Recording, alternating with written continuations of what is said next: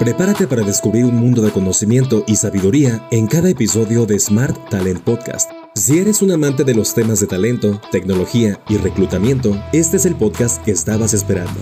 Cada semana te invitamos a sumergirte en fascinantes conversaciones con expertos destacados en estas áreas. Suscríbete y mantente al día con los temas del momento. Escuchas Smart Talent Podcast. Bienvenido a Smart Talent tu puerta de entrada al futuro tecnológico. Este episodio es auspiciado por Smarty, líderes en reclutamiento de talento de TI.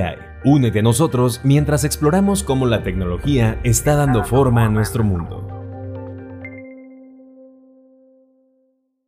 Hola, ¿qué tal? Esto es Smart Talent, un podcast auspiciado por Smarty. Te damos la bienvenida al día de hoy. Yo soy Karina Ortiz tenemos otro tema sobre la mesa esta semana para que nos acompañes. Vamos a hablar de innovación constante, manteniendo tu startup a la vanguardia.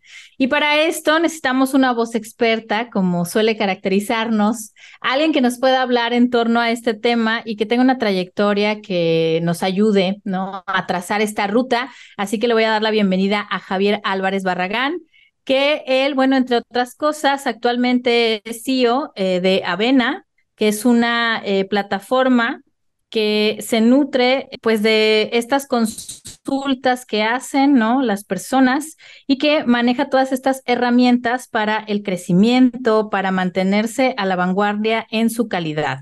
Así que bueno, él ya nos contará de este recorrido que hace a través de dirigir esta empresa y cuáles son estas estrategias de innovación que nos va a compartir hoy. Así que le doy la bienvenida. ¿Cómo estás, Javier? Buen día. Muy bien, Karina, un gusto y un placer conocerte. Igualmente, pues bueno, vamos a platicar un poquito, ¿te parece? La importancia de este espacio pues es generar una conversación, eh, que las personas puedan encontrar también un punto, ¿no? Donde busquen a lo mejor algunas estrategias, algo que venga también de ideas para sus empresas.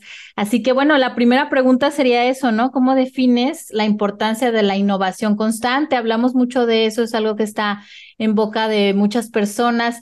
Hablamos también de tecnología constantemente. Cuéntanos en el contexto de las startups, ¿no? ¿Qué importancia tiene la innovación? Pues mira, yo, yo como lo veo es, las startups nacen buscando un problema. Hay muchas empresas que hoy en día tienen o resuelven ciertos problemas, pero a medida que creces, las empresas se van volviendo más lentas. Entonces ahí cuando se van volviendo menos ágiles, es cuando está la oportunidad de que otras empresas más pequeñas lleguen y te quiten el mercado que tú estás atendiendo. Entonces, las startups, las startups como tal, lo que buscan es buscar un mercado, una oportunidad, un huequito donde haya una necesidad o no esté la necesidad bien cubierta y ahí es donde pues tú intentas hacer un producto que sea en magnitud 10 veces mejor que el producto que ya están utilizando o que sea más eficiente, más barato, lo que sea, ¿no?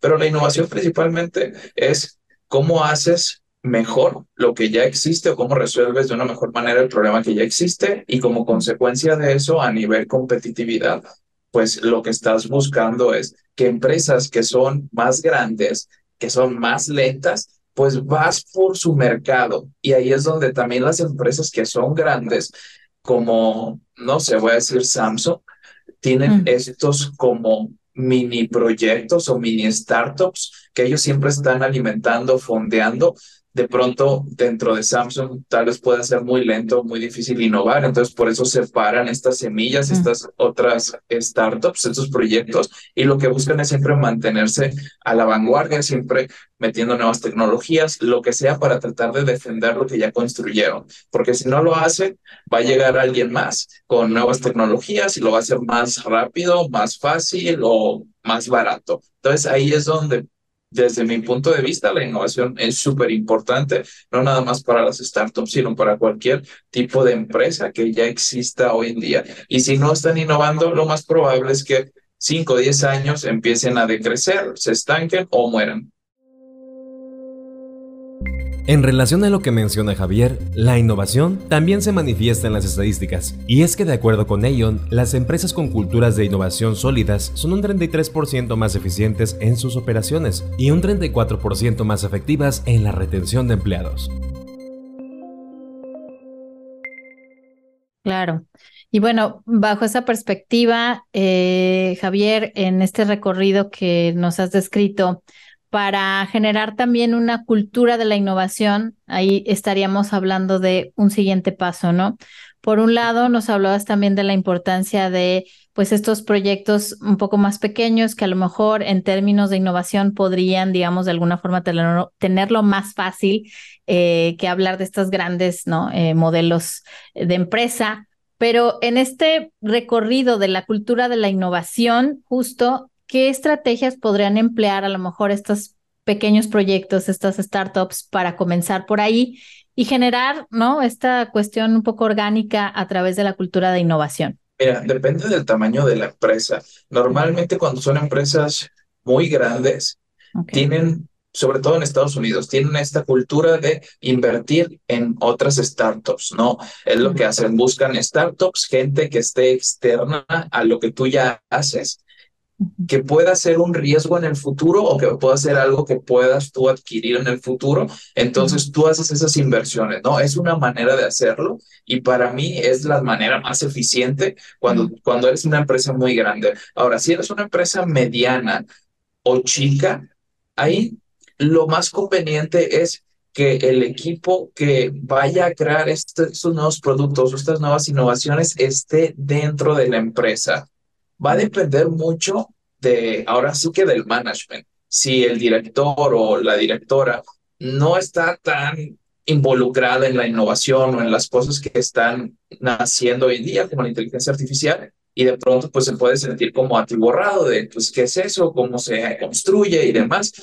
Yo incluso no sugeriría ahí que tú adquirieras ingenieros y pues, los pusieras a hacer algo. Normalmente siempre tiene que ser el management el que marca como una ruta y todo lo de la innovación, lo que es tecnología, pues debe de caer para esa estrategia. Entonces, ahí depende mucho del tipo de empresa. Yo siempre, yo sugeriría que si el equipo de management no es lo suficientemente tech, una de dos, o traigan a alguien externo que sea el VP de tecnología o el VP de innovación o algo, pero tiene que ser una persona muy específica, no puede ser cualquiera. Entonces, esa persona debe de alinear qué es lo que quiere construir la empresa y tratar de construir a partir de lo que necesita la empresa, tratar de construir pues cosas que vayan a aportar a esa, a esa empresa y siempre de vista pues lo que vayamos a construir mucho no va a servir. Entonces también las empresas tienen que tener esto en mente de que si tú vas a construir algo,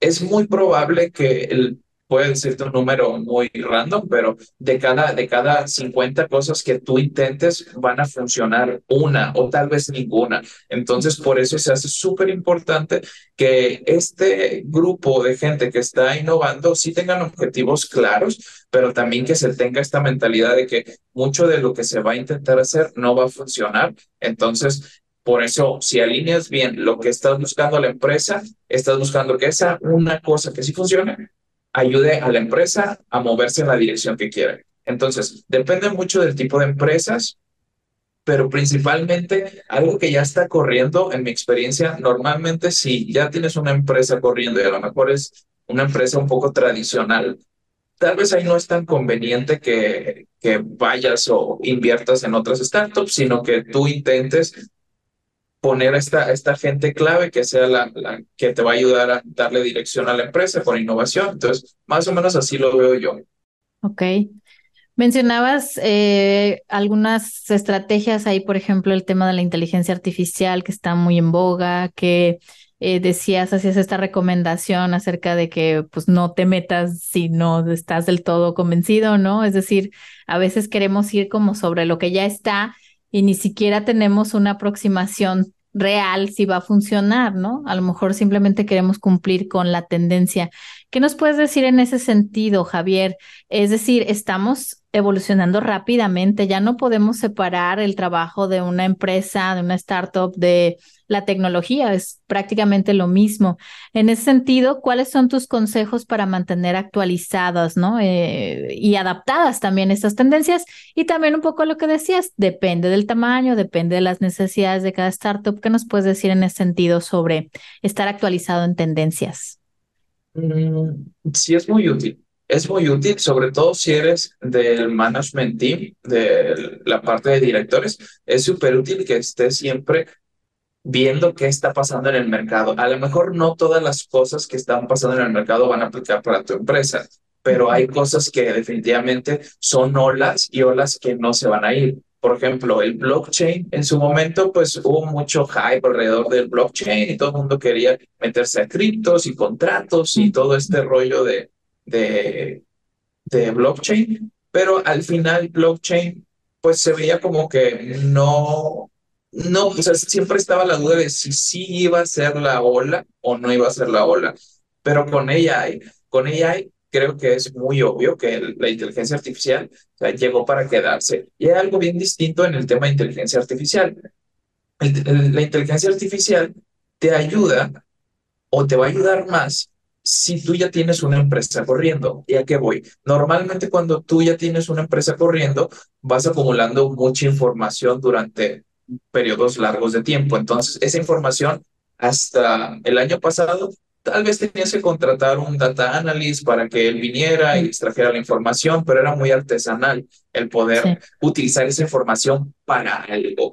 Pero hoy lo que sí tenemos es cuando ya tienes esa información, pero tienes estos modelos de inteligencia artificial, tú puedes utilizar tu información para potenciar esos modelos. Entonces, alguien que está en iniciando en tu misma industria, que los dos estén utilizando inteligencia artificial, tú siempre vas a tener la ventaja del tiempo y la ventaja de tener esa información que has recabado por años. Ahora, ¿tú cómo la puedes implementar?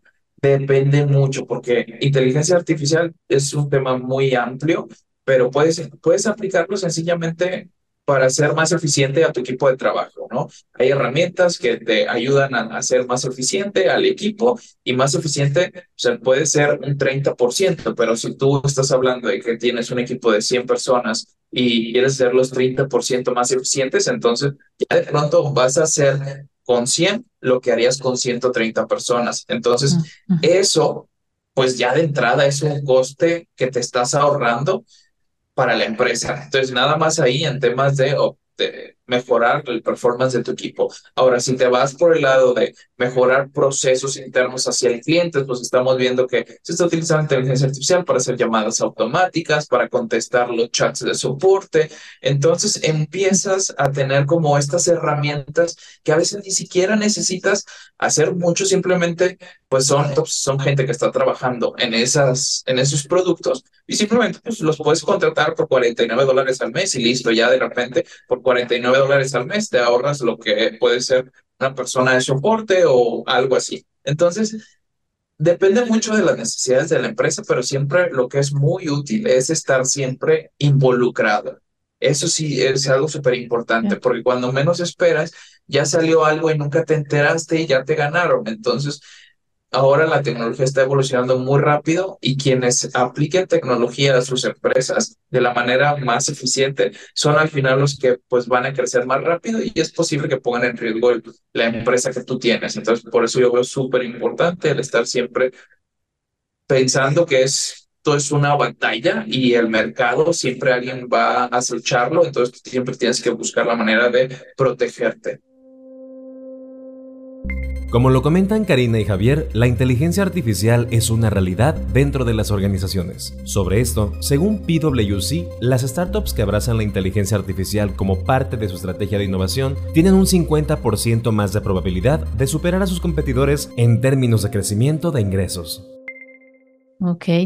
Eh, creo que es un buen norte para poder eh, ligarnos a la siguiente pregunta. No sé si es como em, no te surja inmediatamente un ejemplo concreto, no sé, que nos puedas compartir de alguna startup que haya logrado mantenerse, ¿no? A lo largo del tiempo innovadora.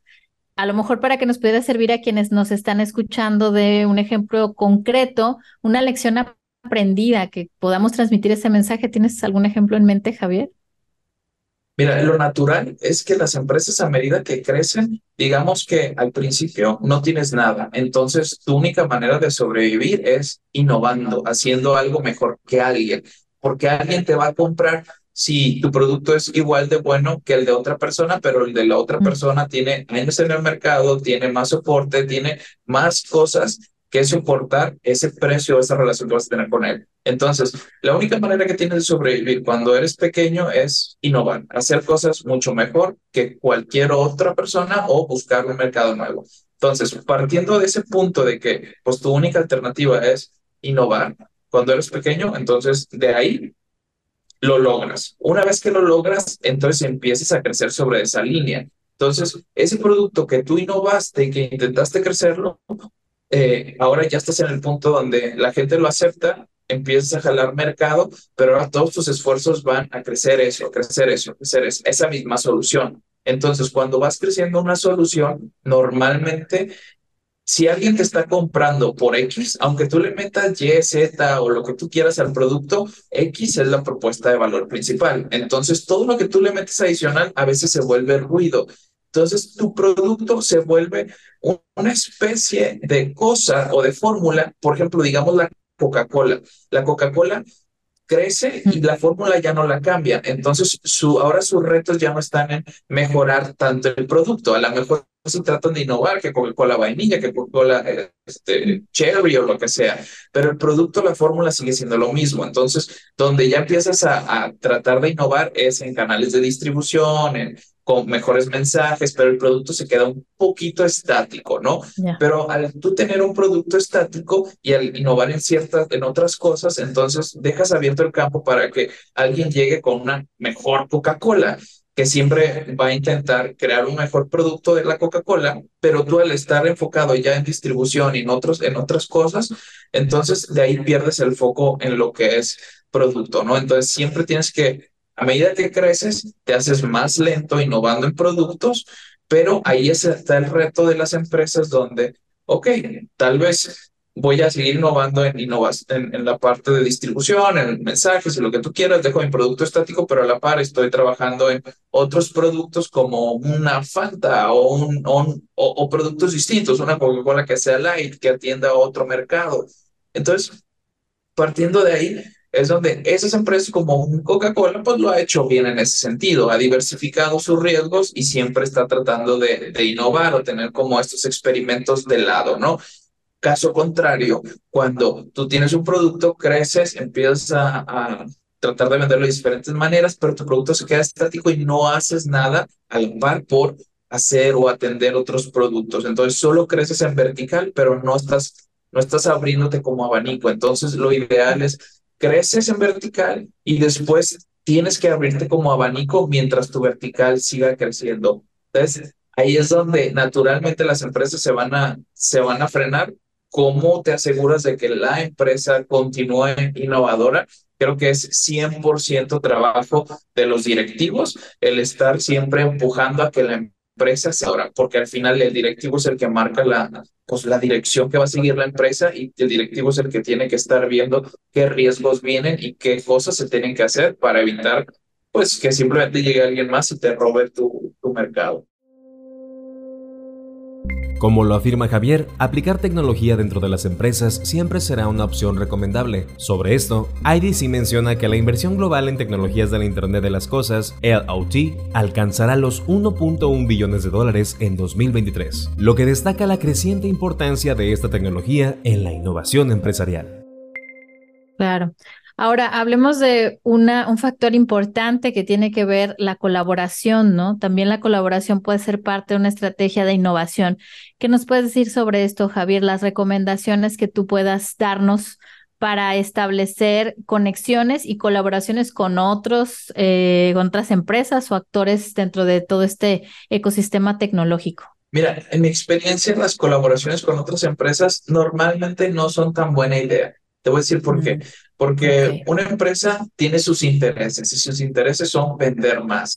Entonces, todo el tiempo, todos los días están trabajando para tratar de vender más, vender más. La otra empresa está haciendo exactamente lo mismo. Cuando hacen colaboraciones donde, pues vamos haciendo esto y tratar de hacer un producto en conjunto, las dos empresas, su prioridad no va a cambiar, es vender más. Entonces, el equipo que opera pues sigue trabajando sobre lo mismo. Su prioridad sigue siendo vender más o hacer otras cosas para que entre más capital a la empresa. Y los productos que no están generando dinero como un producto de colaboración, que normalmente pues no van a generar dinero porque son iniciativas eh, pues de innovación o lo que sea. Entonces esos productos no se vuelven prioridad. Entonces lo que tiende a pasar es que esas iniciativas terminan muertas o no se les da seguimiento, simplemente no funcionan. Para mí la manera más eficiente de hacer esto es acercarte con startups, con pequeños emprendimientos. Y si tienes el capital, normalmente una startup ni siquiera, ni siquiera requiere mucho dinero. Entonces, si tú tienes un cierto, cierto capital, puedes agarrar y hacer tus inversiones en estas startups. Las startups, ¿qué característica tienen? Lo único que, que buscan es crear algo, no tienen nada. Entonces, cuando estás entre la espada y la pared, pues lo único que tienes que lograr es sobrevivir, buscar, innovar. Entonces, ese es el objetivo y el interés de la, de la startup. Entonces, Javier, hay una especie de, bueno, no es por tener una bola de cristal, ni mucho menos, pero hay ciertas tendencias y sabemos que tú estás actualizado en eso. ¿Qué nos podrías decir acerca del futuro de la innovación, eh, particularmente en las startups, ¿no? ¿Cómo va a crecer en los próximos años? Pues depende, porque si es Latinoamérica, va a seguir creciendo y ahorita estamos, yo diría que un poquito congelados por el, el tiempo y la temporada. Venimos de un periodo de post-pandemia y en pandemia el capital era más barato, entonces hubo bastantes inversiones en Latinoamérica, como nunca se habían visto, pero ahora de repente eh, pararon un poco las inversiones por lo que está pasando en Estados Unidos. Entonces, pues ahorita estamos en niveles a lo mejor del 2016, pero definitivamente es algo que se va a recuperar. Entonces, por ese lado, Latinoamérica yo creo que es una oportunidad importante y algo que tal vez sí valdría la pena para quienes nos escuchan es eh, principalmente las empresas o la gente que está invirtiendo en Latinoamérica son extranjeros, entonces es el capital que viene de la misma región, no es tan abundante como el capital extranjero. Y se entiende la parte donde, pues bueno, yo si tengo un capital, pues lo que busco es diversificarlo, no mantenerlo dentro de mi mismo país, pero bueno, si pueden mantener un pedazo de su capital dentro del país y invertir en startups, eso estaría genial. Efectivamente, las startups yo creo que no se van a ir y de hecho van a seguir, van a seguir creando nuevos productos, van a seguir innovando y esas mismas innovaciones pues van a servir para otras empresas que compren a las startups, que es algo que no pasa mucho en Latinoamérica. En Estados Unidos pasa muy frecuentemente, donde hay startups que traen productos muy padres y luego llegan otras empresas grandes que no pueden desarrollar esos productos, pero agarran y compran a las empresas, ¿no? Entonces, definitivamente para las startups yo creo que pues va a seguir siendo un, pues, un ecosistema muy verde y ahora que viene con lo de la inteligencia artificial, yo creo que es muy parecido a lo que sucedió por ahí en 2009, 2008 cuando salió el iPhone. Yo creo que es lo mismo que va a pasar con la inteligencia artificial. En el 2008, 2009 eh, empezar, pues, salió el iPhone, fue como pues una buena innovación y ahora de pronto pues todo el mundo trae un teléfono inteligente con aplicaciones, desde ahí tienes el banco, cosas que no podías hacer en el 2006 o en el 2005.